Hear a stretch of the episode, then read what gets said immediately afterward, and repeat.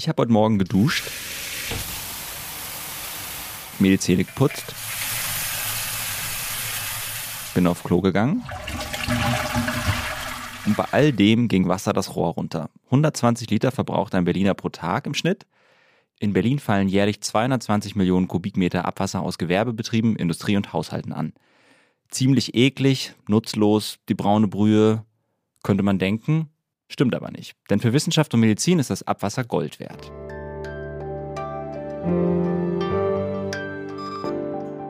Sie hören Woher weißt du das? von Zeitwissen. Ich bin Jakob Simmank und habe mir heute einen Gast eingeladen.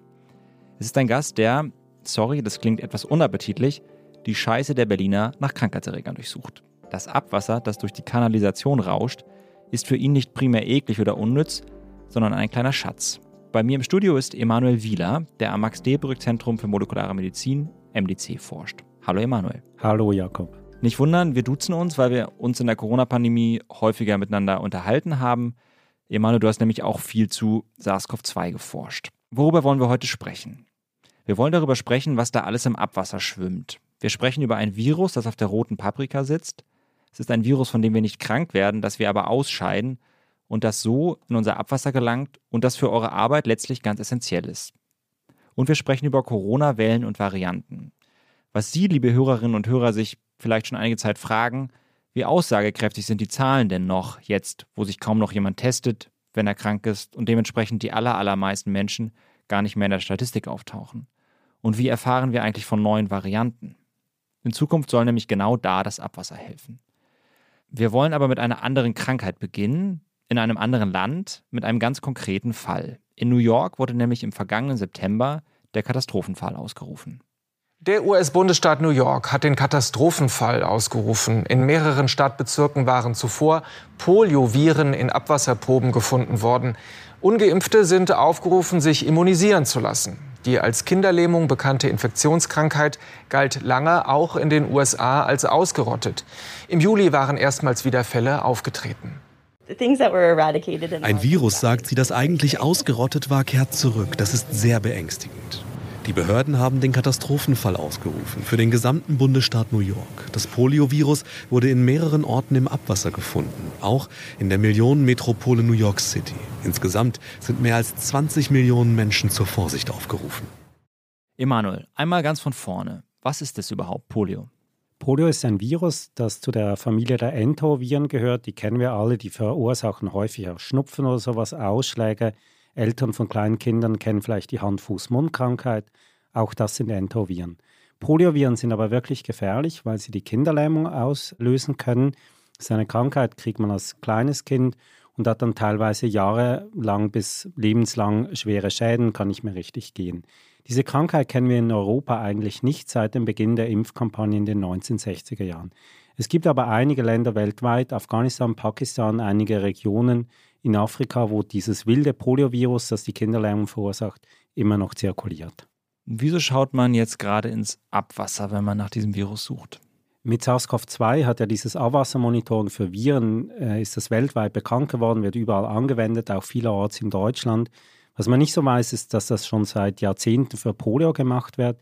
Ein Beispiel 1988 in Israel, damals war dieses wilde Poliovirus in Israel mehr oder weniger ausgerottet, hat man gesagt, gut, wir müssen gucken, wenn da wieder Virus reinkommt, dass das sofort auffällt. Man hat begonnen, das Abwasser zu testen, 25 Jahre lang nichts gefunden und dann 2013 einen Ausbruch des Wildpoliovirus in Israel entdeckt und dann sofort auch begonnen, die Impfkampagne zu intensivieren. Und in New York war da dann genau das gleiche Virus unterwegs wie in Israel? Nein, in New York war nicht das wilde Poliovirus im Umlauf, sondern ein impfstoffabgeleitetes Virus. Um das zu verstehen, müssen wir 70 Jahre zurückgehen, als dieser abgeschwächte Impfstoff, also auch ein Virus, hergestellt wurde. Damals hatte man nicht diese vielen molekularbiologischen Methoden von heute. Man hat nicht ganz genau gewusst, wie diese Abschwächung zustande gekommen ist. Und als Folge davon hat sich herausgestellt, dass sich dieses Virus so verändern kann, dass es wieder zu zirkulieren beginnt und in seltenen Fällen auch sowas wie Kinderlähmung verursachen kann. Genau das ist bei einem Jugendlichen im US-Bundesstaat New York geschehen. Das ist auch der Grund dafür, warum zum Beispiel in Deutschland seit den 1990ern nur noch der inaktivierte Totimpfstoff verwendet wird. Bei dem ist das nicht mehr möglich.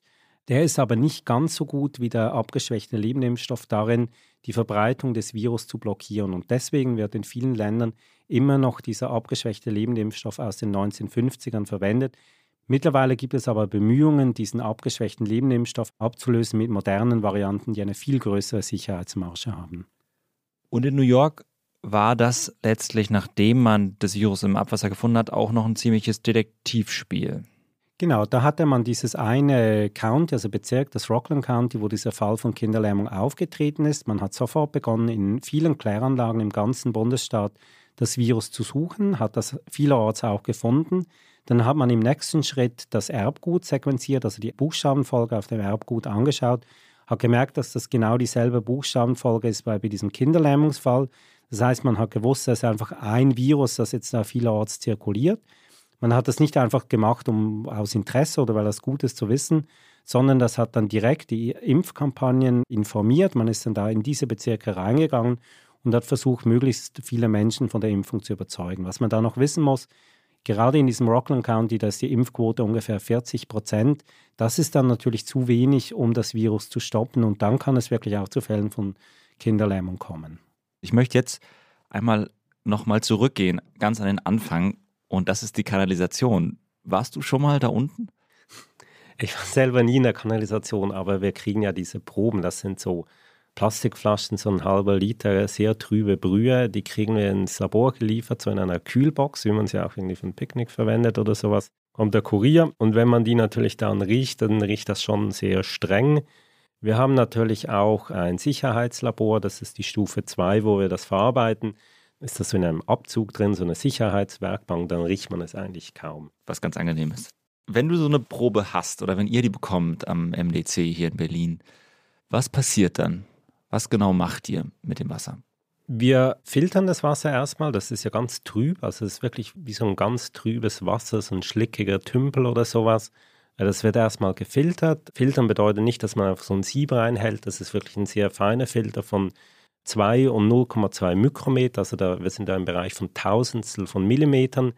Der Grund dafür ist, dass die allergrößte Anzahl von Mikroben im Abwasser, das sind nicht Viren, sondern Bakterien. Wir sind besonders interessiert an Viren, deswegen wollen wir die Bakterien rausfiltern. Die sind ein bisschen größer als diese 0,2 Mikrometer, die wir da machen. Das heißt, wir reichen Viren an und da müssen wir das aufkonzentrieren, weil so das zweite Merkmal ist natürlich, dass das alles hier verdünnt ist. Wenn man sich vorstellt, auch bei diesen höchsten Inzidenzen von SARS-CoV-2, die wir so hatten, da waren auf 100.000 Menschen vielleicht 1.000, 2.000, 3.000 gleichzeitig mal infiziert letzten Winter 21, 22.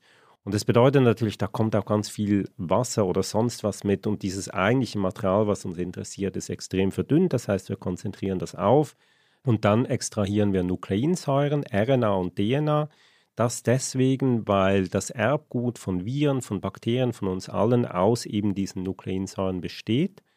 Und der nächste Schritt ist dann, dass man bestimmte Viren einfach die Menge nachweist. Das ist so der Standard, was man jetzt macht von SARS-CoV-2. Man kann auch die Variantenmischung bestimmen vom Coronavirus, was man da drin hat. Oder, und das haben wir dann auch gemacht, das ist unsere Forschung, dass wir einfach mal ganz unvoreingenommen geschaut haben, was ist hier eigentlich drin welche Viren insbesondere, wie verhalten sich die über Zeit? Können wir irgendwie neue Viren entdecken? Das sind so unsere Forschungsfragen. Noch mal ein bisschen zurück. Du sagst, ihr sucht nach Nukleinsäuren, also Erbgut letztlich.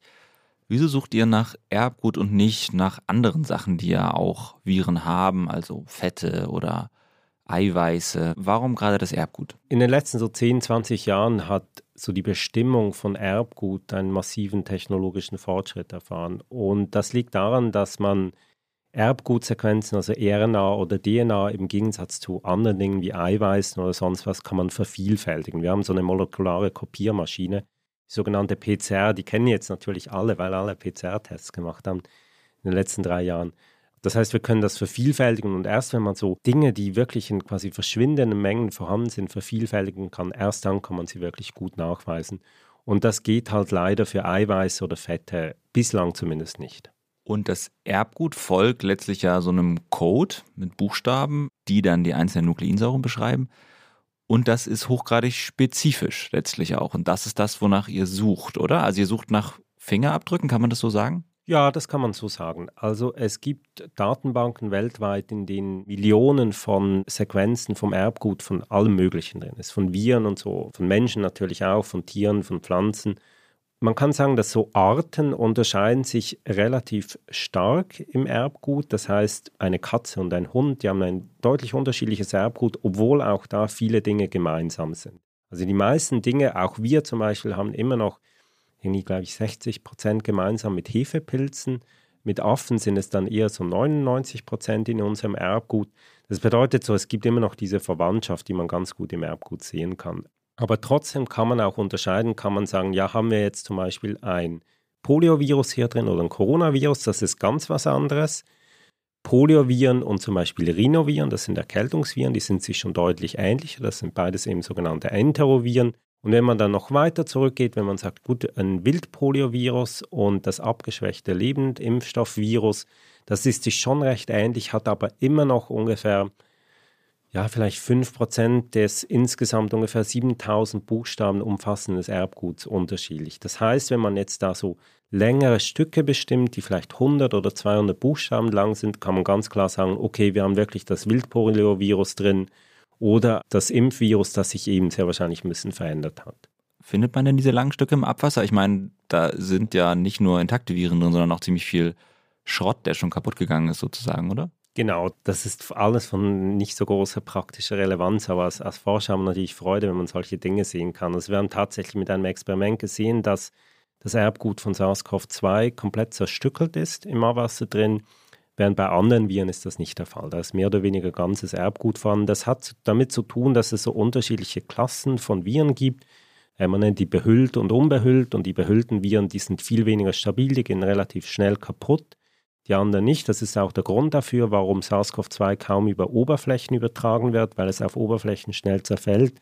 Das ist anders zum Beispiel bei Noroviren. Das ist so ein heftiges Erbrechen, Durchfallvirus. Das ist stabil auf Oberflächen und deswegen kann man sich auch nach zwei, drei Tagen noch damit anstecken. Und das bedeutet, dass eben von SARS-CoV-2 haben wir so Schnipsel drin, die sind sehr wahrscheinlich an irgendwelche Partikel gebunden. Das können Proteineiweiße vom Virus selber sein oder so irgendwelche Schwebstoffe. Während andere Viren, eben gerade Polioviren, das sind wirklich intakte Viren, die auch vermehrungsfähig sind. Das ist uns auch, wie man den wirklich definitiven Nachweis für Polio im Abwasser macht. Man züchtet dann wirklich Polioviren aus dem Abwasser aus. Das ist natürlich in Hochsicherheitslaboren, aber da haben man wirklich ganze Viren drin, die sich ja vermehren können. Interessant. Findet man alles, was den Menschen befällt, im Abwasser oder gibt es Unterschiede? Also ich könnte mir jetzt vorstellen, dass Sachen, die unseren Darm passieren, man eher findet, du hast jetzt gerade schon gesagt, bei Polio oder auch bei Noroviren, die ja auch Durchfallerkrankungen machen, dass man die ganzen intakten Viren findet. Und wenn ich jetzt eine Erkältung habe, findet man das auch alles im Abwasser? Grundsätzlich gehen wir davon aus, dass man alles findet. Natürlich Durchfallviren, von denen findet man viel mehr. Was die meisten kennen, sind irgendwie Noroviren oder Rotaviren. Da gibt es ja zum Glück eine Impfung seit ungefähr 15 Jahren gegen das Rotavirus. Aber es gibt noch viele andere Durchfallviren, die für uns hier in Deutschland sind ja fast alle irgendwie wohl genährt und wir haben gute Hygienebedingungen und so weiter, kaum gefährlich sind. Das sind sowas wie Astroviren oder Eichiviren oder sowas. Kennt man eigentlich nicht. Aber von denen findet man sehr, sehr viel. Da kann man auch schön die Vielfalt angucken. Die sind aber eben, wie gesagt, nicht so sehr von klinischem Interesse. Was hier uns interessiert, sind natürlich vor allem diese Atemwegsviren. Und das ist klar, dass man davon weniger findet. Eben das sind dann meistens auch nur so Schnipsel. In unserer eigenen Arbeit konnten wir auch dieses RSV finden, das respiratorische Syncytialvirus. Das ist deswegen gefährlich, weil jährlich gibt es so eine Welle von diesem RSV, die findet meistens so im Januar, Februar statt. Und da gibt es jedes Jahr einige hundert Kleinkinder, meistens unter einem Jahr, die wegen irgendwie schweren Lungenentzündungen deswegen ins Krankenhaus müssen. Und wir hatten 2021, da war es vor allem so im Oktober, hatten wir eine sehr große RSV-Welle und dann auch wieder 2022, da war es eher so November, Dezember. Diese RSV-Welle, die man damals im September, Oktober 2021 gehabt haben, die haben wir sehr gut sehen können. Aber wir mussten da so ein bisschen Spezialmethoden anwenden, weil halt dieses Erbgut von RSV, das ist viel weniger häufig vorhanden als eben diese Astroviren oder sowas. Mhm. Es gibt ja eine ganze Menge Überwachungssysteme für Erreger. Zum Beispiel werden Abstrichproben einzelner Arztpraxen eingesendet, um zu schauen, wie entwickelt sich die Grippewelle in Deutschland. wie entwickelt sich die RSV-Fallzahl jetzt im vergangenen November, Dezember mit der hohen Welle in den Kinderkliniken. Kann man denn eigentlich diese Überwachungssysteme eines Tages durch eine reine Abwasserüberwachung ersetzen und was sind vielleicht sogar die Vorteile davon? Für die Überwachung der Viren insgesamt kann man das Abwasser sehr gut einsetzen. Was man auch sagen muss, was wir jetzt da mit SARS-CoV-2 erlebt haben, also diese intensiven Testungen, das kennt man von anderen Viren nicht. Wenn man auf diese Atemwegsviren eingeht, da gibt es einen ganzen Zoo davon, also eben Rhinoviren, Metapneumoviren, Parainfluenza-Viren, Grippe selber. Das ist so ein Zoo von vielleicht so 20 bis 30 Virenarten, der jeden Winter über uns herfällt. Wir wissen aber eigentlich nicht beispielsweise, wie häufig sich erwachsene Menschen mit welchen Viren davon infizieren. Das ist alles nicht bekannt, weil all das, was man jetzt für SARS-CoV-2 gemacht hat, das ist insbesondere in dieser Intensität neu. Wir können das natürlich nicht jeden Winter quasi Millionen von Menschen testen. Das wäre völlig nicht machbar. Aber man kann sich natürlich die Frage stellen, gibt es irgendwie Viren, die wir wirklich im Abwasser zum Beispiel nachverfolgen wollen? Was wir im Abwasser machen können, ist, dass wir eben, wie vorher gesagt, mehr oder weniger jedes Virus nachverfolgen können. Wir können gucken, okay, jetzt erscheint es hier. Und dann stellt sich natürlich die Frage, was machen wir mit dieser Information? Bei Corona, bei SARS-CoV-2, was du schon angesprochen hast, ist ja das Abwassermonitoring in anderen Ländern schon sehr etabliert. In Deutschland etabliert es sich gerade, würde ich sagen, im Moment. Man sieht da ja tatsächlich bei den Wellen oder man sah bei den vergangenen Wellen, dass das Abwasser in vielen Ländern sehr früh anschlug. Also wird das Abwasser letztlich zu einem Frühwarnsystem? Man kann das tatsächlich so sehen. Also in Deutschland ist das SARS-CoV-2-Monitoring jetzt mittlerweile auch etabliert. Also die deutsche Gründlichkeit hat noch ein bisschen Zeit gebraucht, aber jetzt läuft das auch sehr gut. Und das Frühwarnsystem, klar, das haben wir. Und jetzt ist die Frage, was machen wir damit? Also eben, klar, SARS-CoV-2, das war jetzt wirklich sehr, sehr wichtig im Vordergrund, ist jetzt ein bisschen in den Hintergrund gerückt. Man hat gemerkt, es gibt noch andere Viren, wie eben zum Beispiel dieses RSV, die eine starke Belastung sein können. Jetzt stellt sich als nächstes die Frage, was machen wir, wenn wir diese Informationen aus dem Abwasser haben? Man kann im Prinzip so in drei Richtungen gehen. Man kann sagen, ja gut, wir machen das, wir zeigen das einfach auf einer Webseite, dass jetzt irgendwie SARS-CoV-2 kommt, dass RSV kommt, dass vielleicht wir ein bisschen mehr Noroviren haben, sowie ein Wetterbericht für Viren. Und da kann sich die Bevölkerung darauf einstellen oder weiß zumindest, man sagt ja immer, ja, es geht irgendwas rum. Und da kann man eigentlich gucken und weiß man, ah, okay, das ist jetzt RSV, was rumgeht, hatte ich sehr wahrscheinlich auch. Und das Zweite ist, dass man diese Information wirklich verwendet, um sich vorzubereiten. Im RSV, ganz schönes Beispiel, wir jetzt in zwei, in diesen großen RSV-Wellen gesehen haben, die Kinderkliniken, das ist schon lange so, dass die einen immer schweren Stand haben, also wenig Personal und so weiter.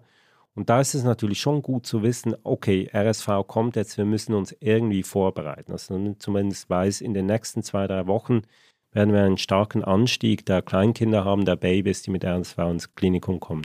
Und die dritte Frage ist natürlich, kann das auch wirklich irgendwelche verbindlichen Entscheidungen durch Behörden oder durch die Politik quasi nach sich ziehen? Also man sagt ja gut, Jetzt haben wir wirklich so einen starken Anstieg von Erkältungskrankheiten, von Grippe. Das bedeutet, wir machen irgendwie sowas wie eine starke Empfehlung für Homeoffice oder so, damit sich die Menschen ein bisschen weniger begegnen, wo es Alternativen hätte und sich diese Viren damit nicht mehr so schnell ausbreiten mhm. können. Werbung Du bist gestresst von der Uni, liegst abends oft im Bett und grübelst oder steckst tief in einer Krise? Der Ratgeber Mental Health von Zeit Campus hilft dir, deine Gedanken und Gefühle zu sortieren und Ruhe in stressigen Momenten zu finden. Er enthält Entspannungstechniken, Lernmethoden und Notfallstrategien sowie zahlreiche Interviews mit ExpertInnen und Erfahrungsberichte von Studierenden. Sichere dir jetzt dein gratis E-Paper zum Download unter www.zeit.de/slash mental health. Wir haben über eine Sache da noch gar nicht gesprochen, die aber, glaube ich, wichtig ist. Es gibt ja einen Unterschied zwischen dem quantitativen und dem qualitativen Nachweis. Also ich kann sagen, ich habe ein Poliovirus gefunden in dieser Abwasserprobe. Was ihr aber auch macht und was für die Wellen, die RSV-Wellen und die Corona- und die Influenza-Wellen wichtig ist, zu sagen, wie viel ist da eigentlich drin? Wie genau macht ihr das technisch? Denn es ist ja so, dass durchaus unterschiedliche Mengen von Abwasser auch anfallen. Wenn es zum Beispiel stark regnet, dann verwässert das Abwasser und dann kann ich die Probe von dem Tag mit dem starken Regen nicht unbedingt vergleichen mit der Probe, die ich am Vortag, der trocken war, bekommen habe. Genau, dafür verwendet man einen Prozess, den man Normalisierung nennt im Labor. Das heißt, man vergleicht den, einen Messwert zum Beispiel für SARS-CoV-2, für das Coronavirus mit einem anderen Virus. Und was dafür weltweit sogar und regelmäßig verwendet wird, ist ein Paprika-Virus. Also auch Pflanzen sind ständig von Viren befallen. Manchmal kann das wirklich auch Schäden verursachen, das ist für die Landwirtschaft ein wichtiges Thema. Für uns ist es jetzt irgendwie egal, ob jetzt im Paprika Viren drin sind oder nicht. Die gehen einfach durch unseren Körper durch, die sind wahnsinnig stabil. Und weil natürlich auch so viel Paprika gegessen wird, das ganze Jahr über haben wir auch sehr viel von diesen Paprika-Viren im Abwasser drin. Also die und, Deutschen essen gleich viel Paprika das ganze Jahr über sozusagen. Ja, es gibt kleine Schwankungen. Im Sommer gibt es natürlich ein bisschen mehr. Also Paprikas schmecken sie auch viel besser im Sommer. Also ich, ich, selber esse auch eigentlich kaum Paprika im Winter. Man merkt, es ist ein bisschen mehr drin. Aber diese Schwankungen sind in einem relativ kleinen Bereich. Und es gibt auch Tomaten, wie und Tomaten sind auch super, weil wir Tomaten auch oft als Konserve verwenden. Ich glaube, Tomaten werden wirklich das ganze Jahr über ungefähr gleich viel gegessen. Aber wie auch immer. Also das heißt, man hat irgendwie so ein Messwert, der wirklich quasi anzeigt, okay, wie viel Abwasser von Menschen ist jetzt da drin in dieser Probe, die wir schlussendlich im Labor haben. Das sind natürlich Schwankungen eben zum Beispiel, wie lange war das Abwasser unterwegs, hat es geregnet oder nicht, aber natürlich auch die ganze Aufarbeitung im Labor. Da kann es ja auch eine Variabilität darin geben. Man macht einfach eine Division im Labor. Also man hat einen Messwert für SARS-CoV-2 und dividiert dann da mehr oder weniger mit dem Messwert von irgendeinem Paprika- oder Tomatenvirus, um eben das zu normalisieren und irgendwelche Einflüsse auf dem Weg von den Haushalten bis zur Probe im Labor rauszurechnen. Mhm, sehr interessant. Ihr sucht nicht nur nach Viren im Abwasser, sondern auch nach Antibiotikaresistenzen, habe ich gehört. Wie macht ihr das? Das ist ja was ganz anderes, als nach Viren zu suchen. Antibiotikaresistenzen sind so das nächste große Thema in diesem ganzen Abwassermonitoring. Das ist deswegen wichtig, weil immer mehr Bakterien insbesondere, die entwickeln Resistenzen gegen Antibiotika oder bei Malaria, es ist ja kein Antibiotikum wie bei Bakterien, aber auch Malaria kann so Resistenzen entwickeln. Beispielsweise bei Tuberkulose ist ein großes Problem. Tuberkulose auch das etwas, was vor 100 Jahren noch irgendwie 60.000 Menschen pro Jahr in Deutschland umgebracht hat, kein Thema mehr weil wir auch so gute Antibiotika haben. Aber wenn sich natürlich jetzt resistente Bakterienstämme ausbreiten, dann kann Tuberkulose auch hier ein Problem werden. Das ist auch deswegen so, weil die Entwicklung neuer Antibiotika in den letzten Jahren sehr langsam vorangegangen ist. Das heißt, es ist wichtig zu wissen, haben wir irgendwelche Resistenzgene in Bakterien, die in der Umwelt zirkulieren. Und auch das ist Erbgutinformation, die wir genauso wie wir Viren sehen können, können wir auch die Erbgutinformation sehen, die für diese Resistenzen kodiert. Man spricht von Resistenzgenen auch in der Medizin, ne? Genau.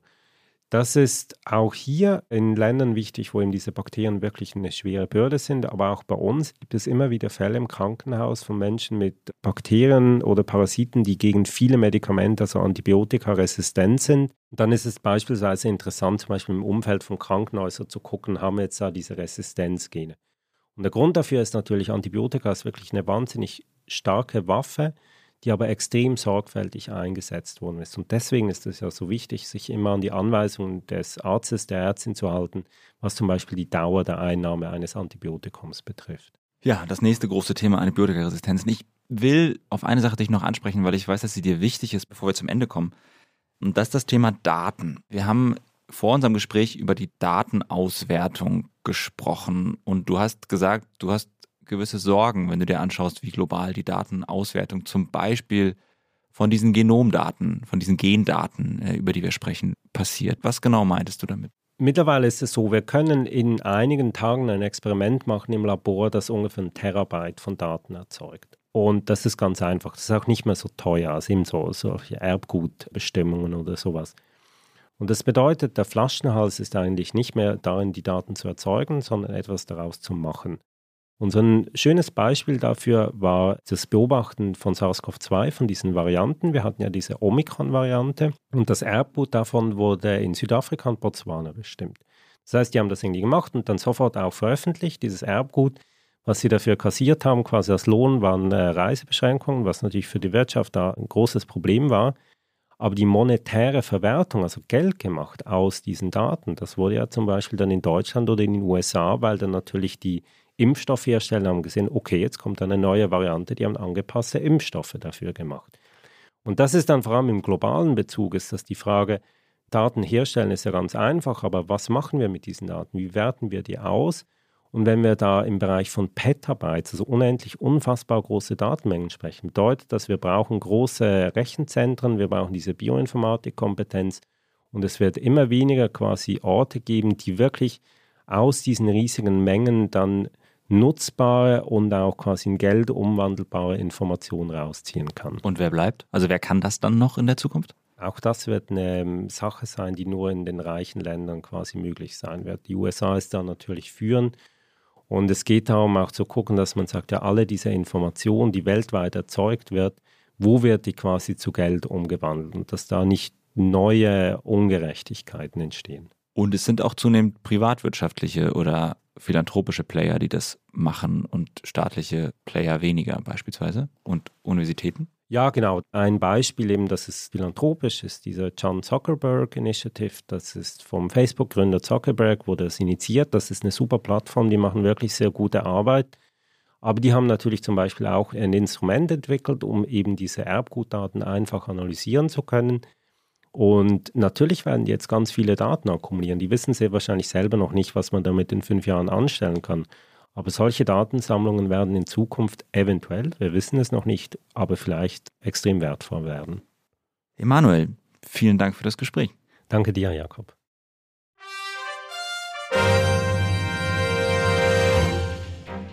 Was wir nicht erklären können. Die unmögliche Kolumne von Christoph Drösser. Heute Warum gefriert heißes Wasser schneller als kaltes?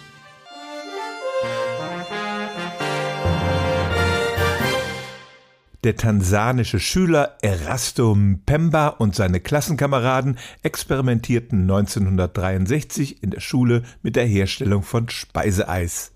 Während die anderen Kinder die warme Masse erst abkühlen ließen, bevor sie sie in den Gefrierschrank stellten, war Erasto ungeduldig und seine heiße Mischung gefror schneller als die seiner Mitschüler. Ein scheinbar paradoxes Phänomen, das er ergründen wollte. Ein Physiker half Erasto dabei, seine Forschungen zu veröffentlichen, und seitdem heißt der Effekt der Mpemba-Effekt.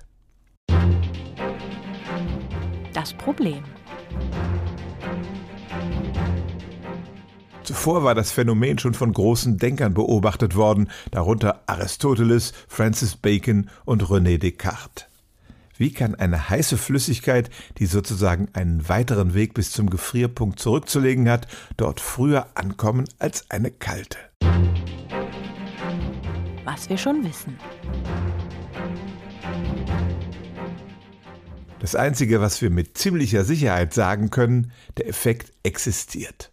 Zwar klappt das nicht in jeder experimentellen Situation, aber inzwischen haben so viele Forschende den Mpemba-Effekt im Labor reproduzieren können, dass es zumindest etwas zu erklären gibt. Warum erscheint uns die Sache paradox? Wir stellen uns zwei identische Behälter vor, die gleich viel Wasser enthalten. Nehmen wir an, das Wasser im ersten Behälter ist 10 Grad kühl, das im zweiten 50 Grad heiß, wenn wir sie ins Gefrierfach stellen. Dann dauert es eine Weile, bis das heiße Wasser auf 10 Grad heruntergekühlt ist. Ist es dann nicht genau in der Ausgangssituation des ursprünglich kalten Wassers, das aber inzwischen schon weiter abgekühlt ist? Wie kann das eine Wasser das andere beim Abkühlen sozusagen überholen? Was wir nicht erklären können. Alle möglichen Erklärungen müssen irgendwie begründen, warum das warme Wasser, wenn es bei 10 Grad angekommen ist, nicht dieselben Bedingungen erfüllt wie zuvor das kalte. Erklärung Nummer eins: Warmes Wasser hat eine hohe Verdunstungsrate und es ist dann einfach viel weniger Wasser vorhanden, das noch gefroren werden muss. Aber es hat auch schon Experimente mit geschlossenen Behältern gegeben, aus denen kein Wasserdampf entweichen konnte. Erklärung Nummer zwei: Das kältere Wasser enthält Salze, die den Gefrierpunkt senken. Beim Erhitzen fallen diese Salze aus und erleichtern dann dem Wasser das Gefrieren. Aber auch mit entsalztem Wasser wurde der Mpemba-Effekt schon demonstriert. Erklärung Nummer drei: Durch den größeren Temperaturunterschied zur Umwelt kommt es im wärmeren Wasser zu stärkeren Konvektionen, also inneren Strömungen, die für eine bessere Durchmischung und damit gleichmäßigere Abkühlung des Wassers sorgen. Inzwischen gibt es auch hochtheoretische Erklärungsversuche. Letztlich sind physikalische Systeme, die weit vom Gleichgewicht entfernt sind, immer schwer mit Gleichungen zu beschreiben, auch wenn es sich um so simple Vorgänge handelt wie das Gefrieren von Wasser. Erasto Mpemba ist im Jahr 2020 gestorben. Eine wirklich unstrittige Erklärung für das nach ihm benannte Phänomen hat er nicht mehr erlebt. Denn warum unter manchen Bedingungen heißes Wasser schneller gefriert als kaltes, das kann die Wissenschaft bis heute nicht schlüssig erklären.